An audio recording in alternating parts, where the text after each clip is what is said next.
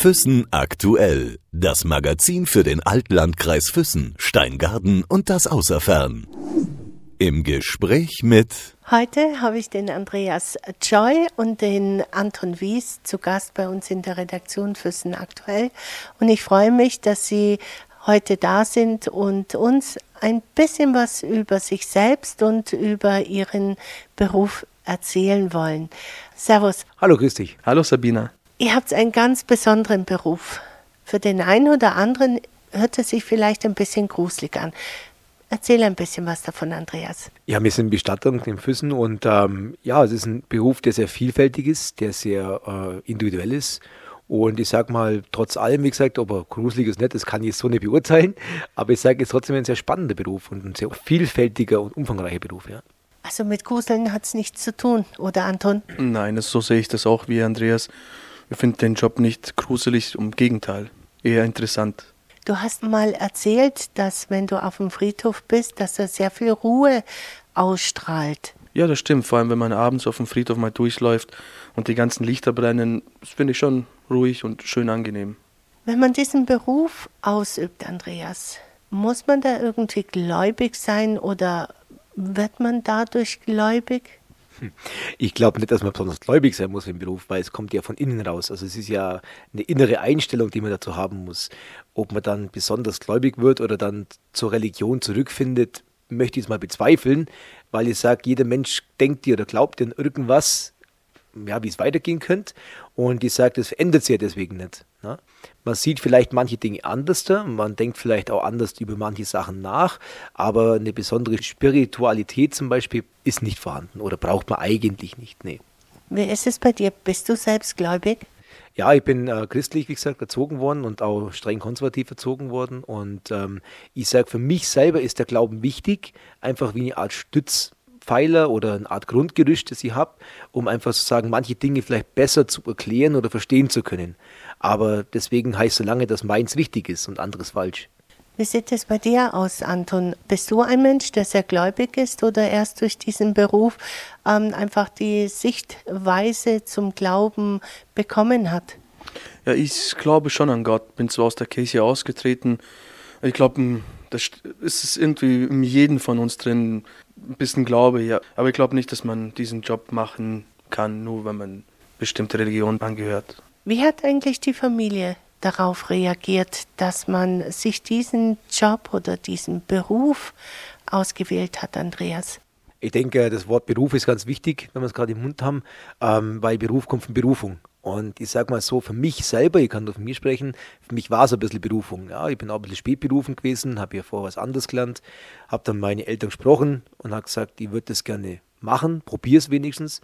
Und äh, vor allem mein Vater, der ja, wie gesagt, sehr gläubig ist und, und katholisch ist, äh, hat dann gesagt, ja, sagt er, er findet es gut, weil er sagt auch, für jeden Beruf gibt es Menschen. Und er sagt, es ist gut, dass es Menschen gibt, sage ich mal, die das vielleicht von einer inneren Stärke raus machen, also von innen raus machen. Und er sagt, probier es einfach. Also verlieren kannst du eigentlich nichts. Meine Schwiegermutter war ein bisschen anders gepolt. Ähm, die hat dann gleich damit angefangen, Mensch, wie, wieso machst du das? Und, und das machen doch eher so ältere Leute und, und du bist doch viel zu jung, um dich mit dem Thema Tod und so weiter auseinanderzusetzen. Äh, mittlerweile sieht es anders da. Findest du, Anton, dass die Menschen sich mit dem Tod hier gerade bei uns in der äh, westlichen Welt, um das so zu sagen, mit diesem Thema gar nicht so auseinandersetzen und ähm, dass das vielleicht gar nicht so gut ist oder findest du das in Ordnung?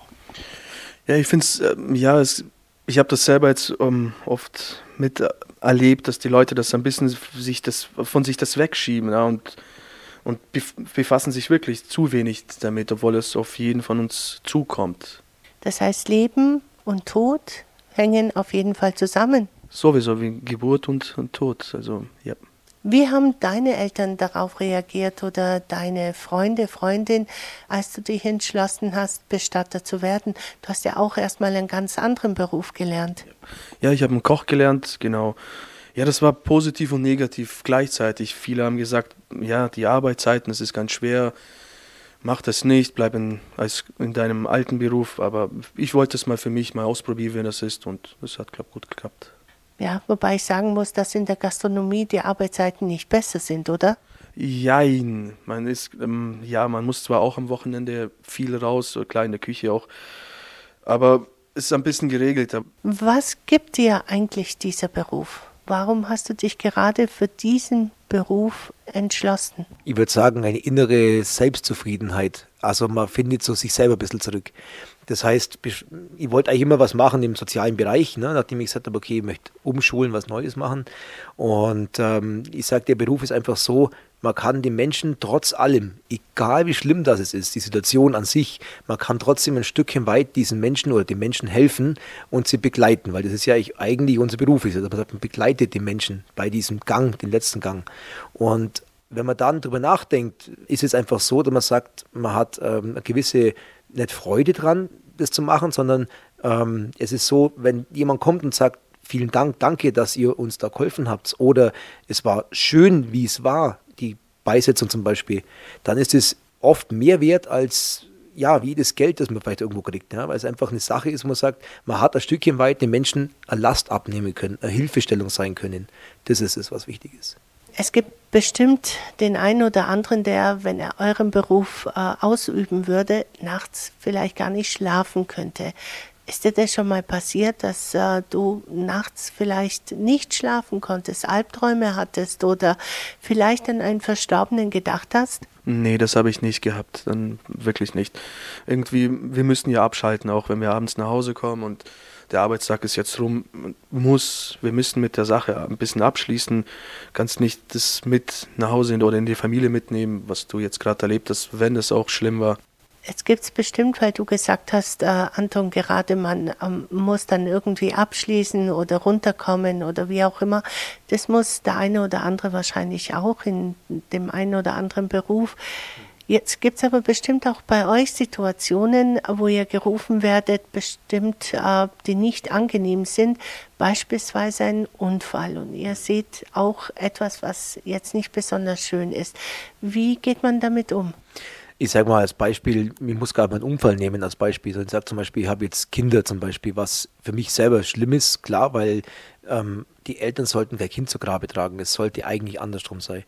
Und wenn du sowas hast, wo die Situation einfach extrem ist, sage ich mal, wie zum Beispiel bei Kindern, ich meine, natürlich ist es so, dass man Mensch ist. Man, man, man stellt sich vielleicht auch seine eigenen Kinder vor, was, wie würde ich vielleicht reagieren. Das ist aber auch ein bisschen wichtig, um zumindest ein kleines bisschen den hinterbliebenen Eltern zum Beispiel auch ein bisschen nachzuvollziehen. Da ist vielleicht auch mal ein wütendes Wort, was da kommt, oder vielleicht auch, äh, wo man vielleicht dann überreagiert, vielleicht, ja, dass man das einfach auch sagt, okay, ich kann jetzt verstehen, warum sie jetzt gerade vielleicht so reagieren, wie sie reagieren. Bisschen zumindest, ja. Und dass man dann vielleicht danach kurz drüber spricht miteinander und sagt, du Mensch, ähm, das war jetzt für mich schlimm oder, oder wie hast du es jetzt gesehen? Das ist schon wichtig. Aber da muss er irgendwo wieder gut sein. Da hat der Anton vollkommen recht.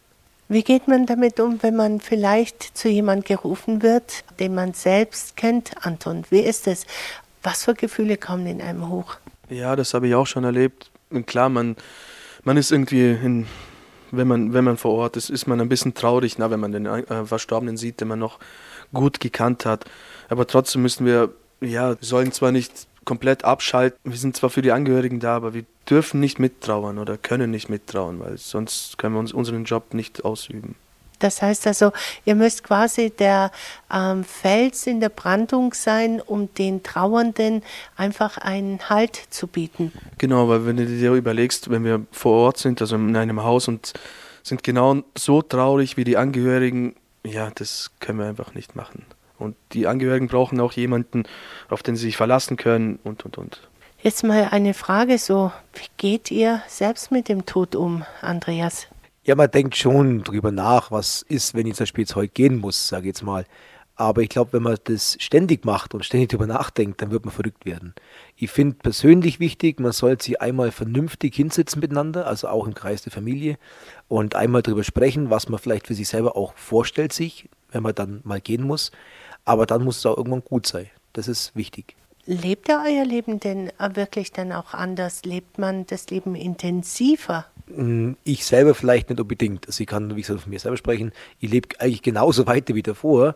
Man denkt halt nur an manche Situationen ein bisschen anders. Man sagt zum Beispiel, brauche ich das jetzt wirklich, diese hundertprozentige, diese Perfektion? Oder sage ich, ich bin zufrieden, ich kann es doch lassen. Also ich muss doch jetzt nicht mehr erreichen, äh, als wie jetzt unbedingt notwendig ist, ähm, wenn ich damit zufrieden bin, was ich erreicht habe. Und ähm, das, was ich damit eigentlich sagen will, ist einfach nur, man versteift sie nicht so, man verkopft sie vielleicht auch nicht so ins Leben. Ja, man lebt einfach. Man sagt, es ist gut, wie es ist. Wenn ich glücklich bin, ist es in Ordnung. Kann man das so wirklich machen, dass man sich nicht versteift, nicht so perfektionistisch ist oder sich vielleicht nicht über bestimmte Sachen ärgert, Anton? Ja, ich sehe das eigentlich genauso wie der Andreas und seitdem ich den Job mache, unternehme ich auch nicht mehr wie davor. Klar, man denkt ein bisschen anders über, über dein Leben, dass das echt von heute auf morgen auch ändern kann, auch in unserem Alter, aber trotzdem, ja, man lebt einfach. Man, äh, ich gehe nicht jetzt doppelt so viel weg wie davor. Oder, ja. Was passiert eigentlich, wenn du jetzt in der Kneipe gehst? Hm, du kennst die Leute nicht, bist mit einem Freund vielleicht unterwegs und jeder erzählt so ein bisschen was über seinen Beruf. Erzählst du dann auch was? Ja, natürlich, wenn die Leute es fragen, was ich so beruflich mache, klar, wieso nicht? Aber ich habe auch immer das Gefühl gehabt, dass das auch viele interessiert, ne? dass die Leute einen Schritt noch auf dich zugehen und nochmal ausfragen, wie das ist. Hattest du eine Frage, die man vielleicht gar nicht so stellen darf, soll, aber ich stelle sie einfach. Gab es da schon mal Probleme, so eine Partnerschaft zu finden, weil die Frau gesagt hat, boah, nee, also bloß kein Bestatter? Nee, das habe ich bis jetzt noch nie gehabt, nee, wirklich nicht. Nein, also pff, bis jetzt hat sich keine Frau sich beschwert, dass ich als Bestatter arbeite, nein. Das heißt, die äh, Sicht auf das Leben ist eigentlich geblieben, locker, lebenswert, und auf jeden Fall nicht depressiv. Das stimmt, das ist richtig. Weil ich glaube, wenn man sich zu viel Kopf macht übers Leben und wie es laufen muss und wie es laufen soll, ähm, ja, wir können nichts mitnehmen. Ja, und wir wissen nie, wann wir irgendwann einmal gehen müssen. Und ich denke, wenn man einfach locker mit seinem Leben umgeht und das Leben so weit lebenswert gestaltet, dass es einfach passt, gell, dann habe ich mehr vom Leben, als wenn ich mich vielleicht verkopfe und sage, ich muss noch so viel erreichen. Habt ihr Bestattungen? Ich meine, wir leben in einem äh, Land oder auch hier bei uns im Umkreis sind sehr viele Menschen, die auch andere Religionszugehörigkeiten haben. Wie ist es da, wenn ihr zum Beispiel in einem Haushalt kommt, wo jetzt nicht äh, christlich geprägt ist? Also als erstes möchte ich sagen, der Bestatter darf nicht werten. Das ist das Allerwichtigste. Wir müssten eigentlich komplett neutral sein, weil ich kenne den Menschen nicht, der da verstorben ist. Und ich finde es auch wichtig, dass man die Leute, die da vor Ort sind, also die Hinterbliebenen, auch mit einbindet. Ja? Und dass man sie auch mit einbinden lässt in Ritus zum Beispiel muslimische Bestattung, da übergeben wir eigentlich mehr oder weniger alles an denen ihre Vorbeter oder wie auch immer. Das heißt, wir helfen denen quasi nur. Wir arbeiten eigentlich mehr zu. Und das ist eigentlich auch wichtig, dass man Leute einfach ein bisschen auch in ihren Glauben, in ihren Kulturkreis auch akzeptiert und sagt, ist in Ordnung, es ist dein Glauben, es ist dein Kulturkreis und wir arbeiten euch einfach nur zu. Du hast jetzt erzählt, du hast zwei Kinder, du hast einen Sohn, der ist zehn Jahre alt. Ähm, wie geht er mit deinem Beruf um? Hast du ihm ein bisschen was erzählt oder hat er dich danach gefragt? Da muss ich gleich dazu sagen, Kinder gehen viel gelassener mit Tod und, und Sterben um, als wir uns Erwachsene das vielleicht mal vorstellen. Was mir zum Beispiel auch in der Schule zum Beispiel beigebracht haben, äh, war, dass man mit Kindern ehrlich sein muss. Also man muss mit Kindern wirklich ehrlich sprechen. Man muss sagen zum Beispiel, was mit uns passiert nach dem Versterben, das wissen wir einfach nicht. Also wir glauben zwar, dass es so und so weitergeht, aber wir wissen es einfach nicht. Und ich habe ihn, ja klar, ich habe ihn schon mal mitgenommen in die Arbeit. Ich habe ihn halt jetzt, um Gottes Willen, keine Verstorbenen gezeigt, aber einfach mal Särge gezeigt. Erste Frage war, wo sind die Kindersärge? Na klar, weil er kann mit dem Erwachsenensarg nichts anfangen. Er möchte Kindersärge sehen, weil er, er ist ja auch ein Kind. Und ähm, als er sie gesehen hat, sagt er, ach ja, gut, so schauen sie aus, passt, habe ich gesehen, gehen wir weiter. Also sehr gelassen eigentlich und entspannt. Du hast ja diesen Beruf bewusst gewählt, so wie du sagtest, und mittlerweile ist es auch ein Ausbildungsberuf. Wie lange dauert diese Ausbildung? Also seit 2007 gibt es den Bestatter eben als Lehrberuf, offiziell anerkannt in Deutschland. Und der dauert im Normalfall drei Jahre. Wenn ich jetzt zum Beispiel komplett von vorne lernen möchte, wenn ich zum Beispiel umschule, was sehr viele machen, ich glaube 50 Prozent ungefähr, dann kann ich auch in zwei Jahren den Beruf, gesagt, abdecken. Ich habe jetzt noch nie eine Bestatterin gesehen, immer nur Bestatter, immer nur Männer, die Särge tragen, die auf dem Friedhof arbeiten und, und so weiter. Anton, gibt es denn Bestatterinnen? Ja, es gibt schon. Es, es gibt auch viele, aber halt in Großstädten, wo, wo die Damen halt praktisch die Abholungen aus dem Krankenhaus machen, aus dem Altenheim.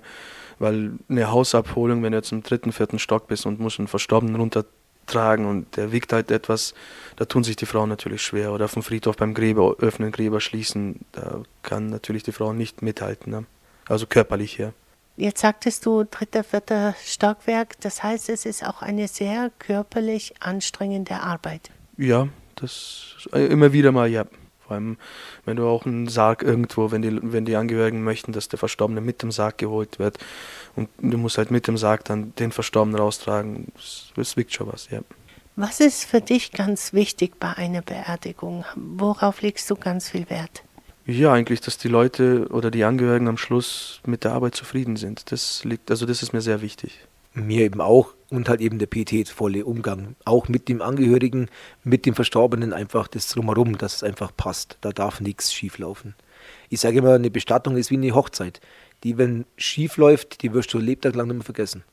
Gibt es denn Menschen, die dann kommen und sagen, hey, ähm, das war mir jetzt ganz, ganz wichtig? Oder gibt es Menschen, die sagen, äh, ich möchte, dass der Verstorbene vielleicht so gekleidet wird oder sie möchten vielleicht ein rosa Sarg oder einen geblümten Sarg? Gibt es denn so etwas? Natürlich, es gibt auch Leute, die bemalen die Särge, malen irgendwelche Bilder drauf oder wie auch immer es gibt zwar Richtlinien, wie der Sarg beschaffen sein muss, aber es gibt keine Richtlinien, wie der Sarg zum Beispiel beschriftet oder bemalt oder wie er farbig sein muss. Das ist ja die Individualität von jedem Einzelnen, wie gesagt, und es soll ja auch das widerspiegeln. Ja. Wenn zum Beispiel jetzt, als, nur als Beispiel, eine sehr junge Mutter war, die da verstorben ist äh, und die vielleicht einen rosafarbenen Sarg haben möchte, dann kann man es auch irgendwo nachvollziehen. Dann ist es so, klare Frage. Habt ihr das schon mal erlebt? Ja, das haben wir oft gehabt, auch jetzt vor kurzem, dass die Kinder zum Beispiel bestimmte Sachen in den Sarg reinlegen oder auf den Sarg so ein paar Bilder hingeklebt haben. Ja, das haben wir oft. Geht es ähm, euch dann nahe oder so wie ihr vorhin gesagt habt, nee, da müsst ihr jetzt schon äh, tough bleiben? Ich meine, es ist dann doch ein bisschen was anderes. Ich meine, wir sind ja Menschen und ich sage mal, wir sind ja nicht der Stein, das dürfen wir auch nicht sein. Ähm, natürlich berührt sich manche Situationen, gar keine Frage, und man verkneift sich vielleicht auch mal eine Träne, bestimmt, ja. Aber ich muss trotzdem stark bleiben, eben auch für die Angehörigen, wie gesagt, weil die brauchen jemanden, an den sie sich theoretisch anlehnen können. Viele sagen Bestatter oder manche tun den Bestatter mit dem Totengräber gleichstellen. Anton, stimmt das? Es ist ja, glaube ich, was anderes. Ja, der Begriff Totengräber kommt ja von früher. Ne? Also, und eigentlich Totengräber ist ja der Mann, wo die Gräber auf und zu macht. Aber das, ich, ich sehe mich eigentlich als Bestatter und nicht als ein Totengräber. Du sagtest also, wir sind nicht so wie der von Lucky Luke. Ja, das stimmt. Ja, das ist dieser klassische Bestatter, wie man sich vielleicht irgendwo vorstellt. So ein älterer, griesgrämiger Mann, hager, ne, düster. Aber der Bestatter ist nicht hager, düster oder griesgrämig, ganz im Gegenteil. Ich glaube eher, dass ein Bestatter eine gewisse innere Lebensfreude braucht, um das überhaupt verarbeiten zu können, was da passiert. Ja. Ich bin Leben lang lebensfreundlich. Ja. Ich freue mich jeden Tag über mein Leben, ehrlich gesagt, ja. Du hattest jetzt ganz am Anfang erwähnt, Andreas, dass äh, manche sich einen Bestatter als älteren Herren vorstellen, die diesen Beruf ausüben. Wem würdest du anraten oder sagen, du, den Beruf könntest du machen? Wie alt müsste er sein?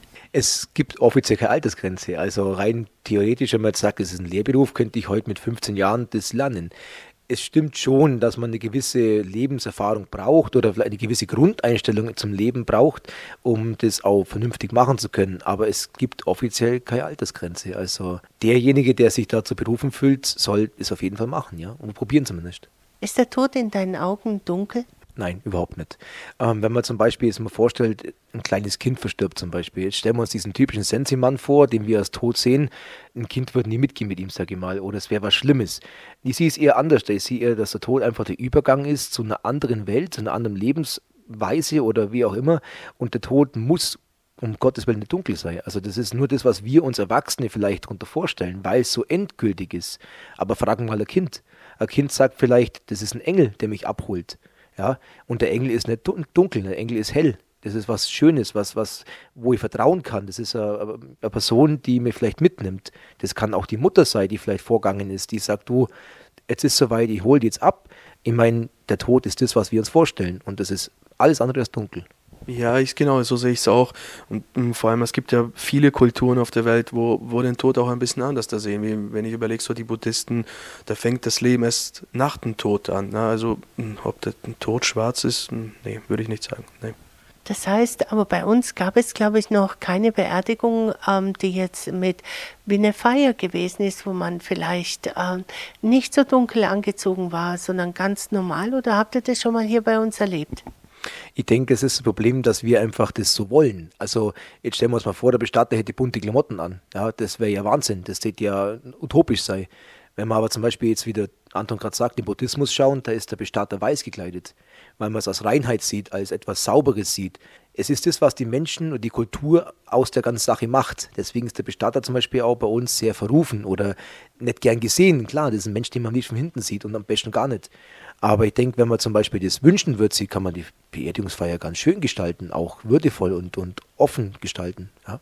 Jetzt hattest du gerade etwas ganz Besonderes gesagt, dass der Bestatter gerne von hinten oder gar nicht gesehen wird wird die Wertigkeit dieses Berufs unterschätzt. Ja, definitiv. Viele, wie gesagt, sehen ja den Bestatter den Totengräber, der Mann, der oder die Frau, die wo Gräber auf und zu macht und, und den Verstorbenen eben beisetzt. Aber dass man einfach dann hinter die Kulissen schaut und sagt, Mensch, was macht der eigentlich noch alles? Ich meine, wir machen Sterbebilder, wir machen eine Vorsorge vielleicht auch zu Lebzeiten. Man macht die ganze Ausrichtung der Bestattungsfeier. Das ist wahnsinnig viel Arbeit. Ich sage immer liebevoll, wir sind sowas wie Eventmanager mit traurigem Hintergrund. Ja, das ist sehr gut gesagt. Ich danke euch beiden, dass ihr hier gewesen seid. Ich wünsche euch viel Kraft auf euren weiteren Weg und dass ihr so bleibt, wie ihr seid. Vielen Dank fürs Kommen. Danke. Danke, Sabine. Füssen aktuell. Das Magazin für den Altlandkreis Füssen, Steingaden und das Außerfern.